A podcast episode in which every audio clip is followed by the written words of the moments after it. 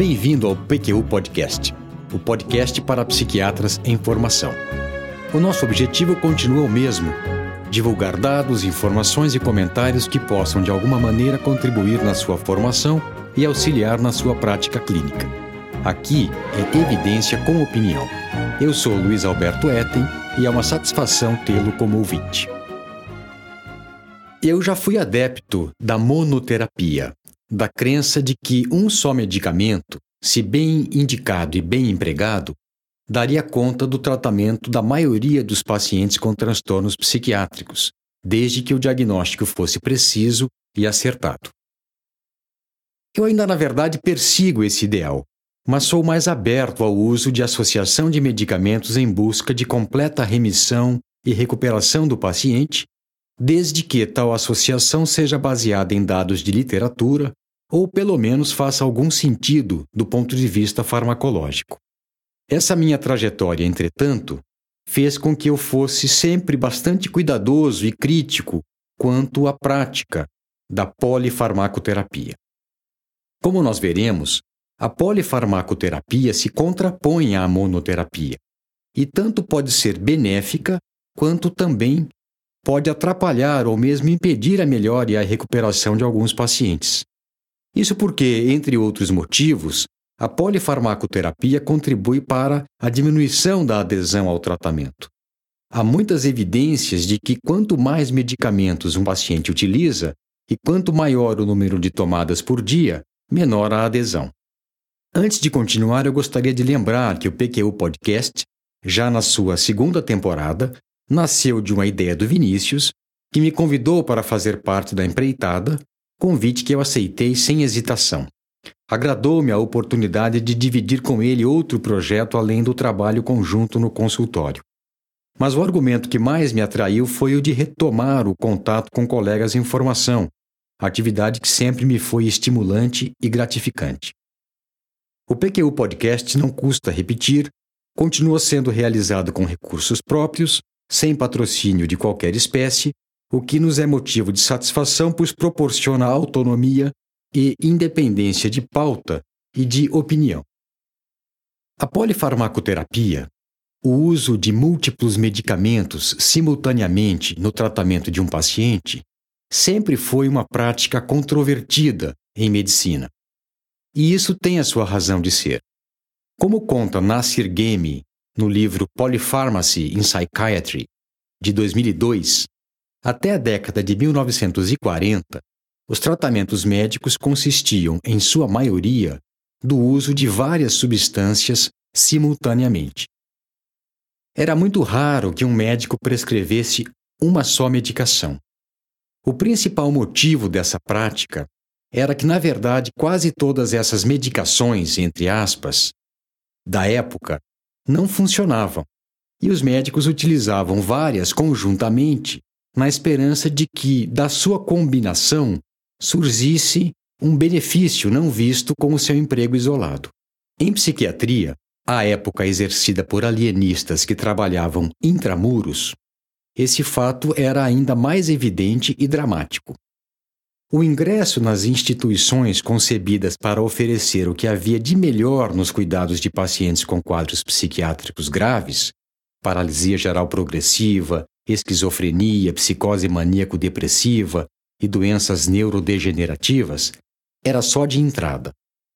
Com isso, progressiva e inevitavelmente, essas instituições foram ficando superlotadas e sofreram um processo de deterioração estrutural, moral e financeira implacável.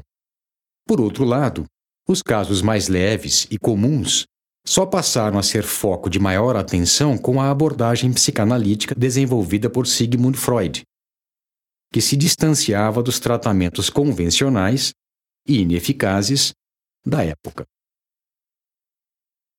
Os psicofármacos não foram sistematicamente estudados até os anos 1950, e seu uso passou a ser um pouco mais difundido em fins da década de 60. Nessa ocasião, a psicofarmacologia e a psicofarmacoterapia estavam completamente à margem da prática psiquiátrica dominada por psicanalistas e enfrentavam muita resistência por parte deles. Até a década de 1970, eram bem poucas as medicações efetivas disponíveis e o tratamento psiquiátrico padrão era a psicanálise. E então, a partir de meados dessa década, o inimaginável aconteceu. Aos poucos, mas até que rapidamente, o desenvolvimento de medicamentos efetivos e mais bem tolerados e seus desdobramentos em ganho de conhecimento de neurobiologia dos transtornos mentais fez com que a psicofarmacologia ganhasse força irresistível que culminou com a reorganização da nosologia psiquiátrica em 1980 com o DSM-3 da American Psychiatric Association e que, por sua vez, muito influenciou a CID-10 da Organização Mundial de Saúde, publicada em 1992.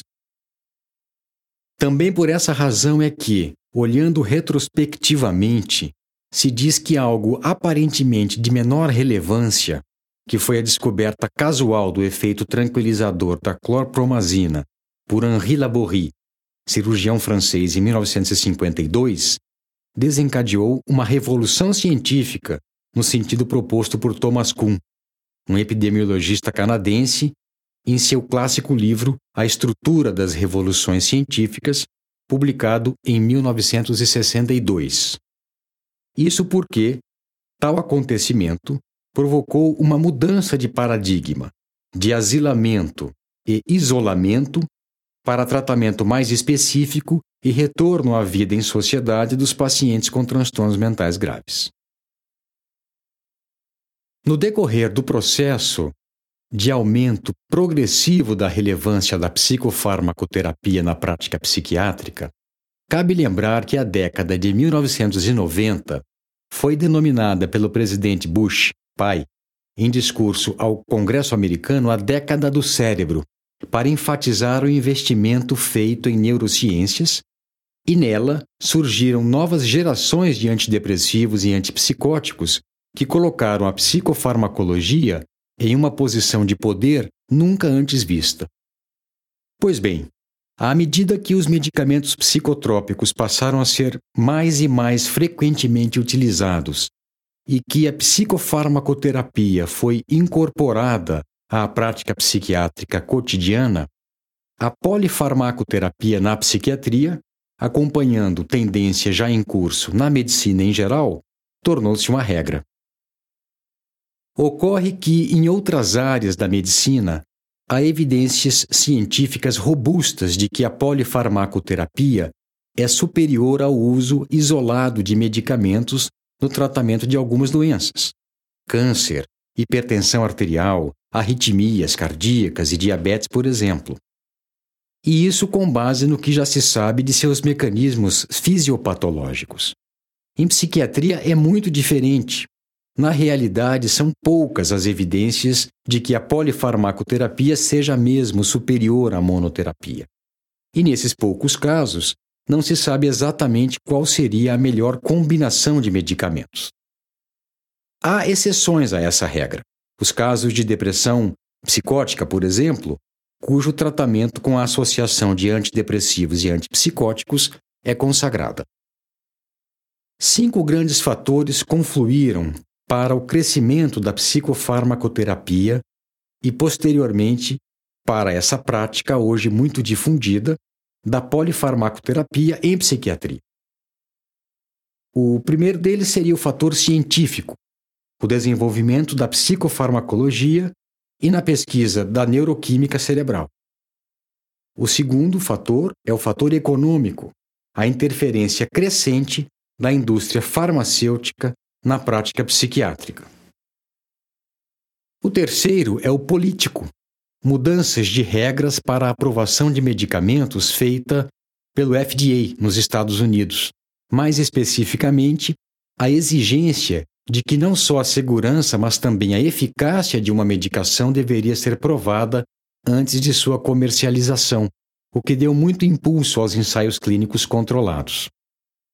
O outro fator é cultural a disposição, o apetite do ser humano pelo uso de medicamentos. O que? O Vinícius está tá me acenando. Vamos tentar alguma coisa diferente. Entra aqui, Vinícius. É, realmente, eu, o, o tema é interessante, eu não estava me aguentando ali fora. Mas o comentário é simples. Talvez a diminuição de estigma também seja um fator cultural que implicou nessa mudança que o Luiz Alberto estava descrevendo. É, você lembrou bem, Vinícius. Eu creio que esse também é um fator não considerado pelo Game, que escreveu o livro há 16 anos. De lá para cá, houve mesmo uma redução do estigma. E, na verdade, em termos de medicação psicotrópica, eu diria que até houve uma banalização. De fato que sim, acredito que esse é um fator cultural que contribuiu também para o, o desenvolvimento da polipsicofarmacoterapia. Obrigado, Vinícius. O quinto fator que contribuiu para a instalação da polifarmacoterapia em psiquiatria foi clínico. A mudança da nosologia psiquiátrica iniciada com o DSM-3. Quando feita com bom senso e baseada em evidência empírica, a polifarmacoterapia pode ser útil e eficaz no tratamento de pessoas com quadros psiquiátricos complicados. Ela pode ser bem feita, lógica, de acordo com o racional baseado no que se sabe sobre as bases biológicas dos transtornos mentais, é, na farmacologia dos medicamentos, ou mal feita, com base em raciocínio diagnóstico terapêutico superficial, em hábitos de prescrição mal fundamentados, ou mesmo para simplesmente atender a pressões dos pacientes e de seus familiares. Evidentemente, os riscos envolvidos na psicofarmacoterapia mal executada, são grandes. Bom, creio já ser mais do que oportuno definir o que eu estou chamando de polifarmacoterapia em psiquiatria. Lógico que o uso de um inibidor de recaptura de serotonina em paciente com depressão, que também toma hipoglicemia anti-oral e antihipertensivo, é polifarmacoterapia. Mas o que eu pretendo explorar mais detalhadamente nesse episódio do PQU Podcast é o que poderia ser também chamado polipsicofarmacoterapia, ou seja, a prescrição de dois psicofármacos com o intuito de controlar o transtorno psiquiátrico que o paciente esteja apresentando, ou ainda o uso simultâneo de três ou mais psicotrópicos, independentemente da quantidade de outros medicamentos de outras classes farmacológicas que ele utilize. Os levantamentos sobre a prática da polifarmacoterapia em psiquiatria revelam, de modo geral, que a sua ocorrência vem aumentando progressivamente nas últimas décadas. O que foi realizado por Mojitabai e Olson sobre 13 mil consultas psiquiátricas nos Estados Unidos, publicado em 2010, por exemplo, mostra que de 1996-97 para 2005, 2006, as consultas que resultaram na prescrição de dois ou mais medicamentos passaram de 43% para 60%. E que, em 2006, 30% dos pacientes tomavam três ou mais psicotrópicos. Em clínicas e hospitais psiquiátricos, essa porcentagem costuma ser ainda maior.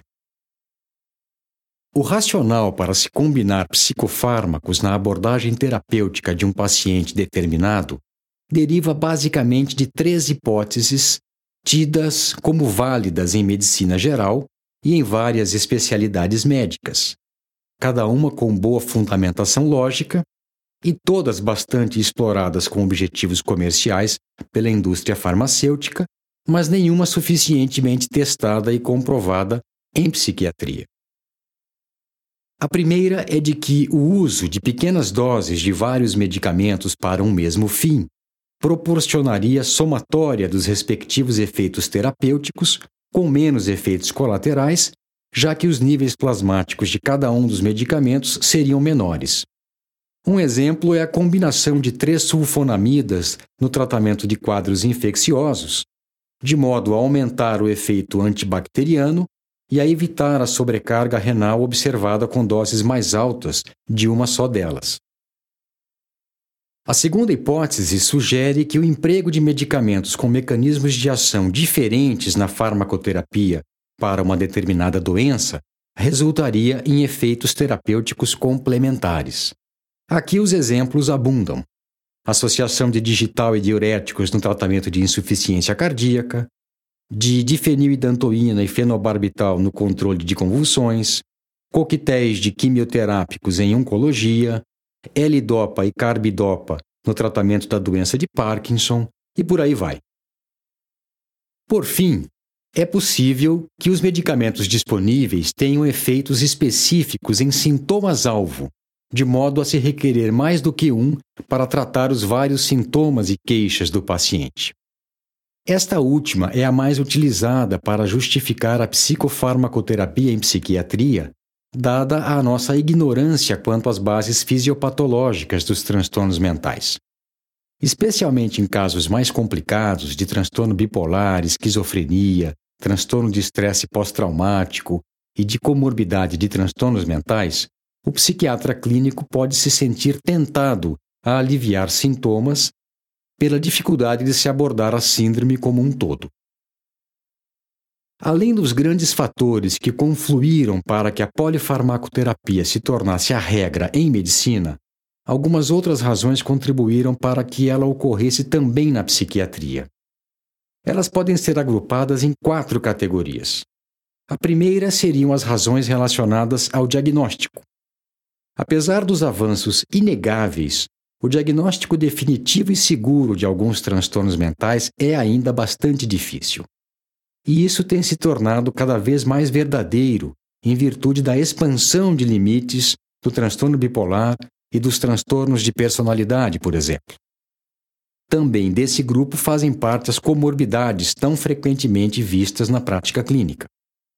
A segunda categoria de razões são as relacionadas às medicações e à neurobiologia dos transtornos mentais. Os psicofármacos disponíveis para prescrição, apesar de mais específicos, potentes e seguros do que os de primeira geração, ainda têm mecanismos de ação pouco conhecidos, exceto os mecanismos de ação primários, que já se mostraram insuficientes para compreender como fazem o que fazem. Além disso, a neurobiologia dos transtornos mentais envolve a participação de diferentes sistemas de neurotransmissão, imbricados de maneira complexa, em que os sítios de ação são apenas estimados. Em outras palavras, a dura realidade é que os mecanismos de ação em nível molecular dos psicofármacos disponíveis ainda é em grande parte desconhecido e são pouco conhecidas as bases celulares e moleculares das funções cerebrais alteradas em pacientes com transtornos psiquiátricos. Existem também razões relacionadas aos médicos, e aqui nesse, nessa categoria se incluem características do clínico: impaciência, suas crenças, suas preferências, o nível de formação, a competência e a segurança, como também questões relacionadas ao sistema de saúde, o volume de atendimento, pouco tempo para as consultas e limitação de recursos disponíveis. Luiz Alberto, aqui você está querendo dizer limitações de medicamentos disponíveis?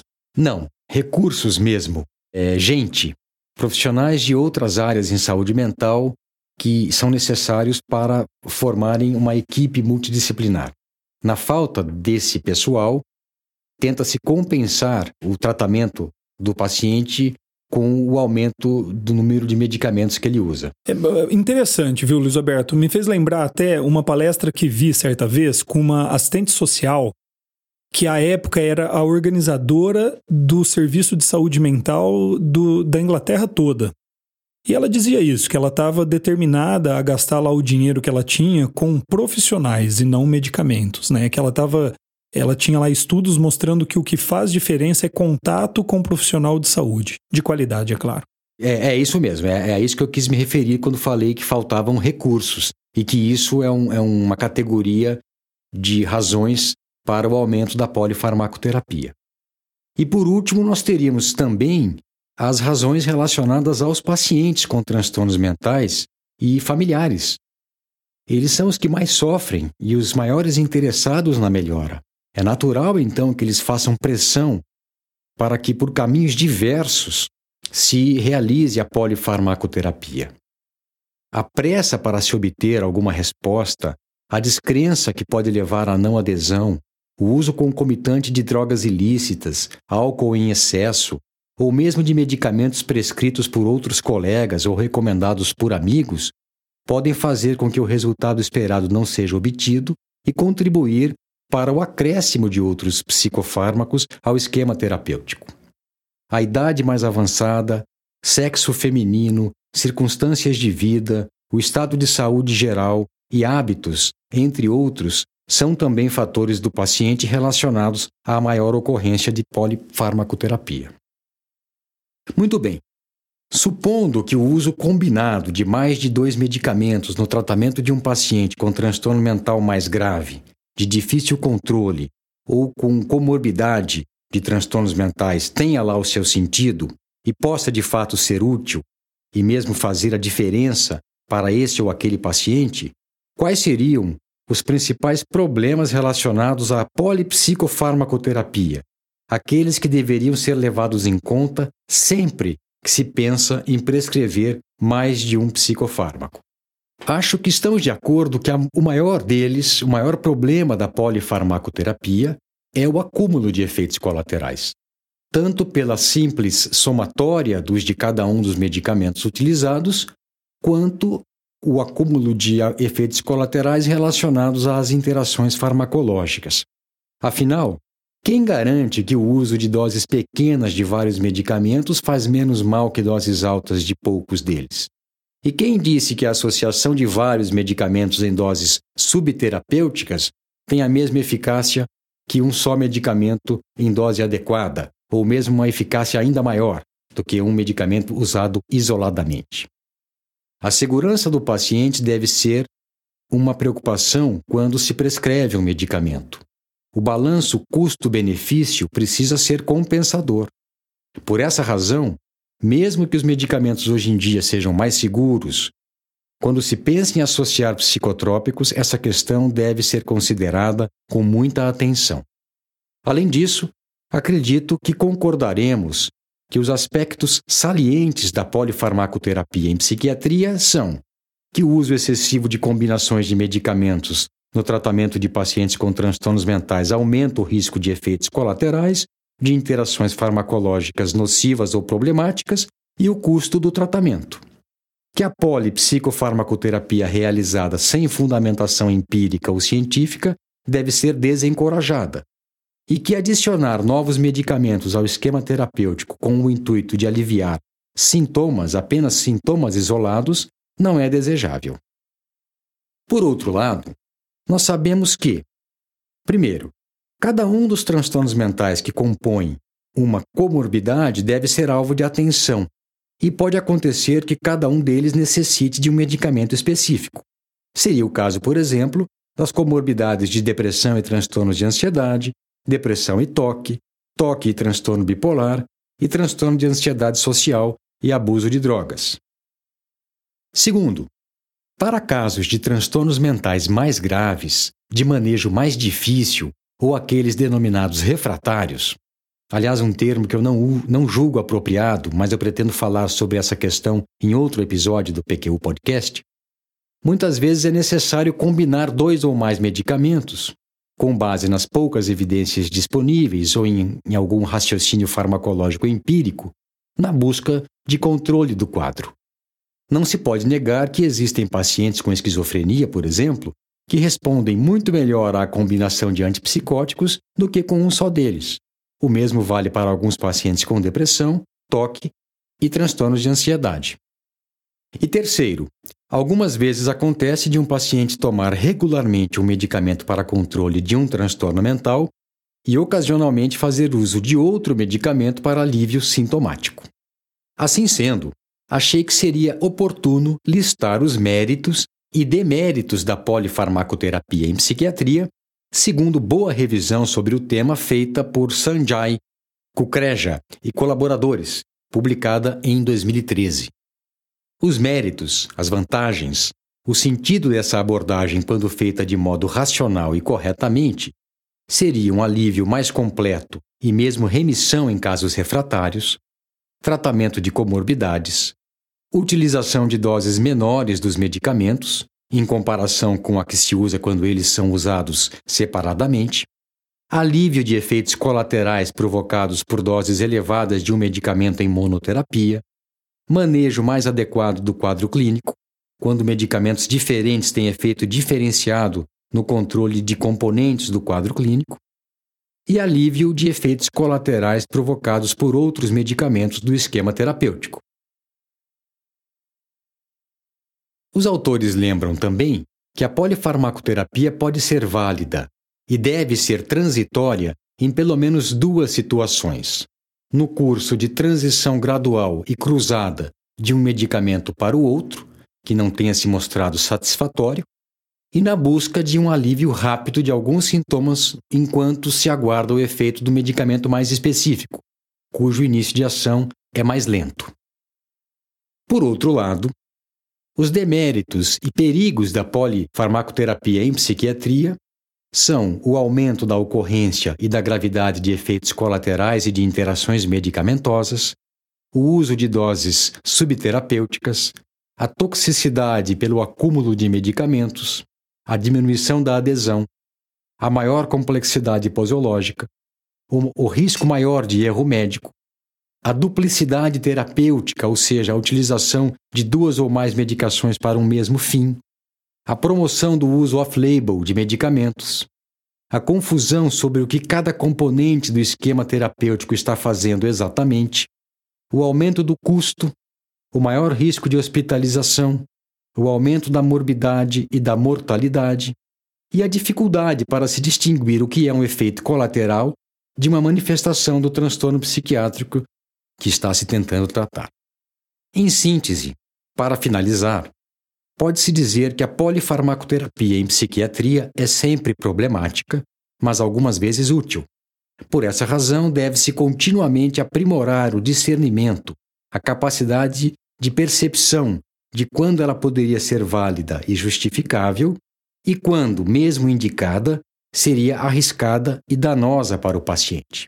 Além disso, eu insisto que a polifarmacoterapia pode ser bem feita, com boa fundamentação, sensatez, critério e planejamento passo a passo, e pode ser também mal feita, o que em geral se deve à desinformação, preguiça, desinteresse e mesmo falta de noção e autocrítica. Um abraço e até a próxima. Opiniões, dúvidas, questionamentos? Participe do nosso grupo no Facebook. Lá há espaço para discussões conosco e com outros ouvintes. Assine o feed do podcast. Se você está no iTunes ou em qualquer plataforma de podcasts, basta clicar em assinar e receberá automaticamente nossos novos episódios em seu aplicativo. Visite nosso site www.pqpodcast.com.br. Lá você terá acesso a todos os episódios que já foram ao ar, com as referências citadas em cada um deles, organizados por data, por autor e por sessão. O PQU Podcast agradece a sua atenção.